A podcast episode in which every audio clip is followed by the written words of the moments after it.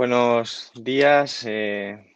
muchas gracias a todos y a todas por, por estar aquí. Eh, estamos ya terminando el año 2020, estamos en, en una nueva forma de hacer política, desgraciadamente por los tiempos en los que vivimos, así que bienvenidos a esta nueva modalidad que tenemos incorporada y que estamos eh, tratando de mejorar para, para poder facilitar que la reunión se pueda celebrar con las mejores condiciones y desde luego podamos seguir avanzando en nuestros debates necesarios y legítimos, siempre dentro de las limitaciones pues, que imperan en unas circunstancias como esta. Espero que estéis todos bien, todas las personas que nos están escuchando, miembros de la coordinadora, miembros del órgano, pero también todas aquellas personas que están a través de streaming siguiendo esta intervención y también asimismo los periodistas que, que al mismo tiempo están atentos a lo que estamos diciendo en este momento.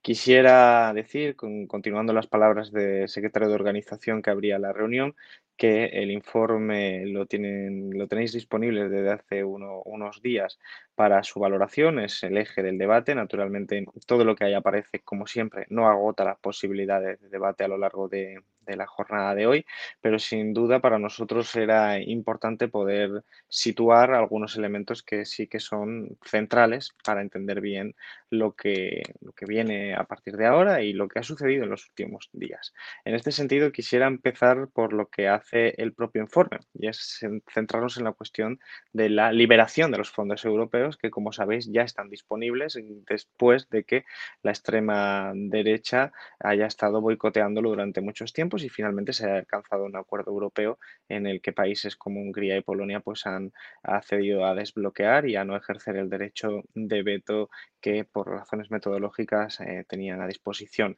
Afortunadamente eso significa que una buena medida como son los fondos europeos, una contribución importante para una nueva orientación económica y productiva, pues está disponible para nuestro, para nuestro país. Y en este sentido creo que es un hito importante que teníamos que empezar señalando porque va a complementar. Los presupuestos generales del Estado, eh, van interrelacionados naturalmente, como no podría ser de otra forma, y que va a ayudar a que nosotros podamos, como país y como gobierno en este caso, podamos desplegar unas líneas de trabajo orientadas hacia la mejora del escudo social que desplegamos desde el inicio de la pandemia y para atajar las consecuencias económicas de la misma y al mismo tiempo permitir pues, saltar de fase y cualitativamente avanzar hacia un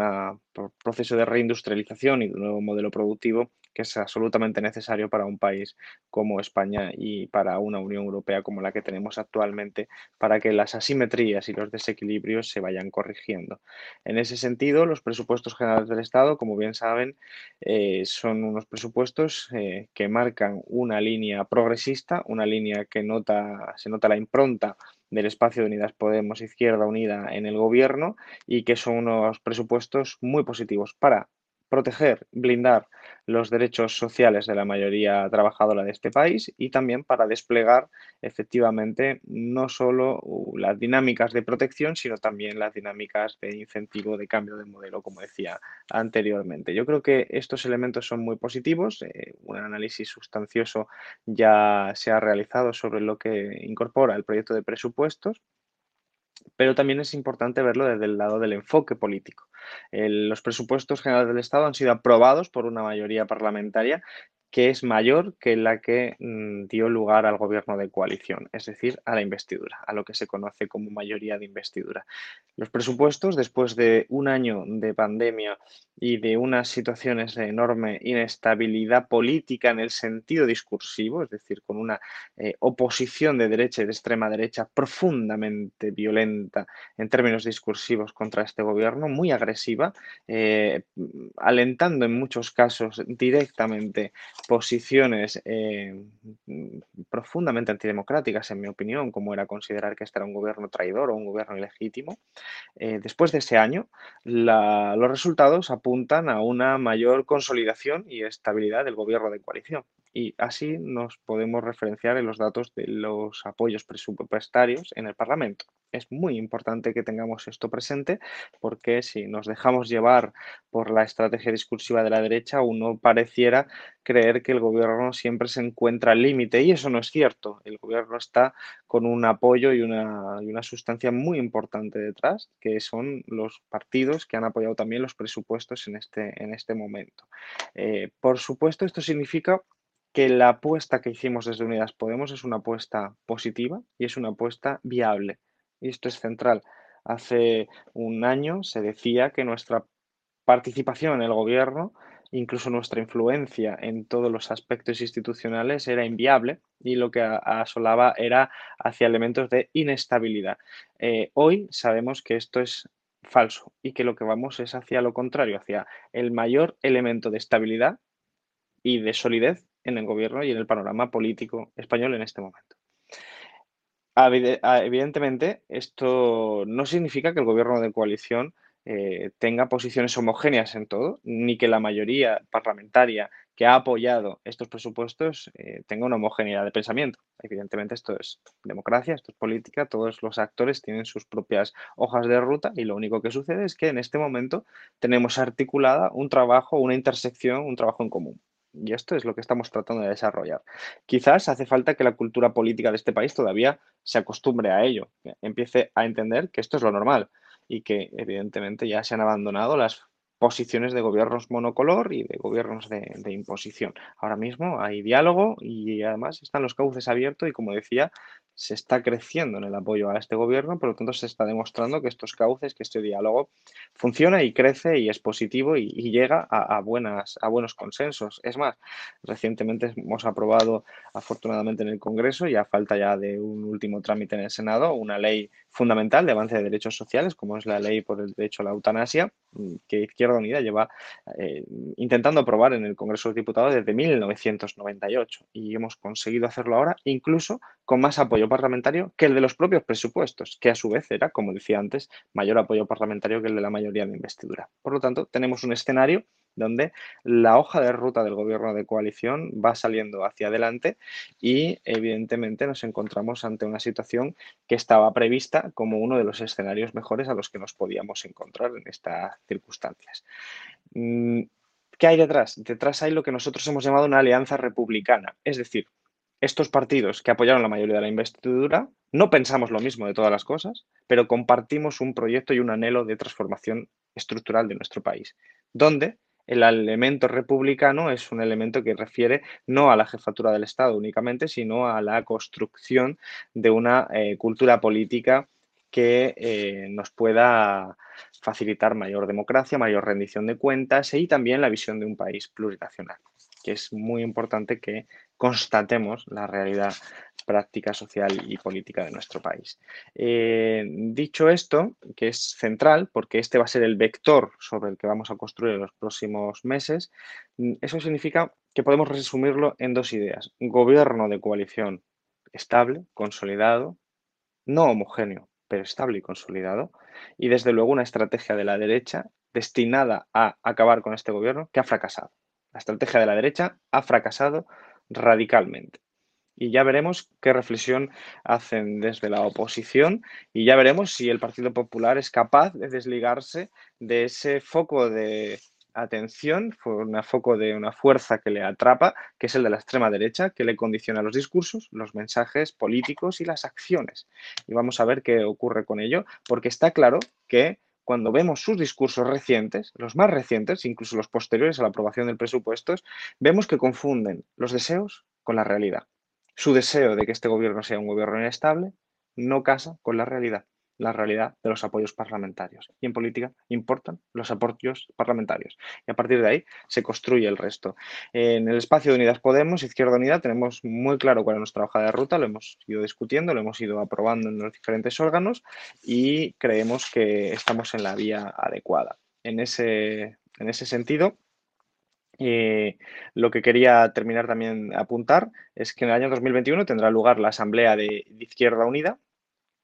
Estaba prevista que fuera en, el, en este 2020, era lo que correspondía, hemos aplazado dos veces y esperemos no tener que aplazarlo más porque esperemos que efectivamente nuestro país y Europa y el conjunto de- del planeta pueda ser capaz de combatir con éxito a la pandemia y por lo tanto volver a una cierta normalidad progresiva, por supuesto, gracias al avance de la ciencia y de las vacunas que nos permita en el ámbito al que nos referimos pues poder celebrar esta asamblea. Y es una asamblea muy importante porque nos va a situar en la necesidad de hacer un balance de lo que ha sucedido en los últimos cuatro, ya cinco años, para cuando se celebre de, de mandato de Izquierda Unida de esta dirección, pero sobre todo porque en ese tiempo han pasado muchas cosas y ha habido muchos cambios muy importantes. Uno de ellos es la consolidación del espacio de confluencia de Unidas Podemos y otro de ellos, naturalmente, son los avances institucionales, incluyendo nuestra participación en el gobierno. Todo eso va a ser objeto de, de debate para perfilar mejor la estrategia. Yo creo que tenemos todos una misma música común, por supuesto, dentro de la heterogeneidad natural en, una, en un colectivo humano y más aún en un colectivo humano político como es el nuestro, pero sin duda nosotros eh, tenemos por delante eh, una apuesta al menos desde esta dirección, es una apuesta por reforzar la confluencia, por consolidar territorialmente todos los espacios de unidad política que se han construido en el ámbito institucional, pero que tenemos que seguir ampliando a ámbitos sociales y a ámbitos en la sociedad civil. Esto es muy importante, lo hemos señalado desde hace muchos años y por lo tanto nosotros lo que creemos es que deberíamos ir hacia un espacio de refuerzo de la confluencia de Unidas Podemos. Eh, al mismo tiempo, eso es absolutamente necesario de combinar con un refuerzo de nuestra capacidad organizativa propia de Izquierda Unida, sobre la que tenemos capacidad de decisión y una capacidad de reforzar también bueno, pues esa conexión que tiene nuestra organización con el conjunto de la sociedad. Nosotros somos una fuerza histórica, tenemos más de 30 años y por lo tanto tenemos una experiencia y un bagaje acumulado que tiene que estar a disposición de la transformación de nuestro país. Y eso es en última instancia lo que significa también la propia confluencia. Esta es una tarea que tendremos que acometer a lo largo del 2021. Es una tarea que necesariamente nos interpela a reflexionar sobre lo que está sucediendo en el ámbito del gobierno, nuestra participación en las instituciones y yo invito a que efectivamente ahora que vamos a finalizar este año 2020, pues seamos capaces de hacer ese, esas reflexiones que nos permitan pues eh, abordar este debate que será el que marque la evolución de la Izquierda Unida para los siguientes cuatro años, pues seamos capaces de hacerlo con rigor, con solvencia y sobre todo con el mismo compromiso que hemos demostrado hasta entonces. Yo creo que haciendo balance ya, porque es el último órgano del 2020, podemos decir que ha sido un año verdaderamente difícil en todos los aspectos, en todas las dimensiones, pero que ha demostrado que teníamos razón en muchos ámbitos, en muchísimos ámbitos. Por supuesto, uno de ellos el de la participación en la confluencia, por supuesto, otro de ellos en la participación en el gobierno y, por supuesto, otro de ellos en mantenernos firmes frente a los ataques eh, de una derecha que no ha aceptado desde hace mucho tiempo que perdió el gobierno y que perdió también la capacidad de decidir sobre la vida de las personas en nuestro país desde el gobierno central. Creo que estos elementos son algo que señalan que el año 2021 continuará más o menos por la misma dinámica. Siempre sabemos que estamos sujetos a contingencias e incertidumbres, pero la derecha política que tenemos en nuestro país no es una derecha política de matriz democrática. No es una derecha política capaz de desvincularse de la extrema derecha no es una derecha política capaz de reconocer que puede perder el gobierno y que debe hablar con el gobierno legítimo en términos de igualdad y en términos de correlación de fuerzas resultante de la decisión de los españoles. No es así. La derecha española es una derecha que tiene una amplia, un amplio arraigo sobre tradiciones antidemocráticas. Es una derecha española que de hecho lo que está haciendo es intentar boicotear cualquier tipo de consenso en el gobierno de España y en el Parlamento. Es una derecha que española que precisamente por eso se está quedando sola en el Parlamento. Es una derecha española que no sabe escuchar a la mayoría del país. Es una derecha española que para ellos solo se es español si se comparte su noción reaccionaria de lo que significa España. Y es una derecha española en última instancia que eh, va a seguir atacando a este gobierno con mentiras, con falsedades, con todo tipo de instrumentos y sobre todo bloqueando en la vía de progreso, modernización y desarrollo que necesita nuestro país y que forma parte de la hoja de ruta de Izquierda Unida, de Unidas Podemos y del gobierno de coalición.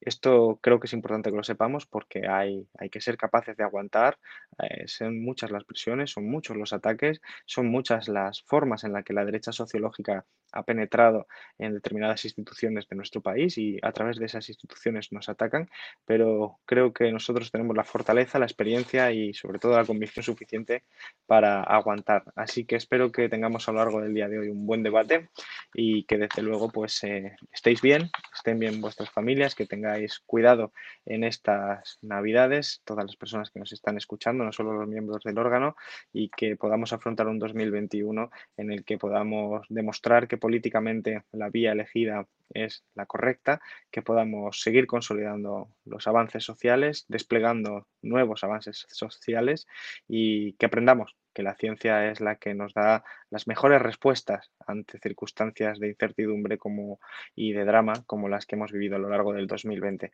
Esperemos que eso sea así y desde luego pues desearos también felices fiestas y, y feliz Navidad a todas aquellas personas que nos están viendo y que no van a participar en el órgano. Muchísimas gracias.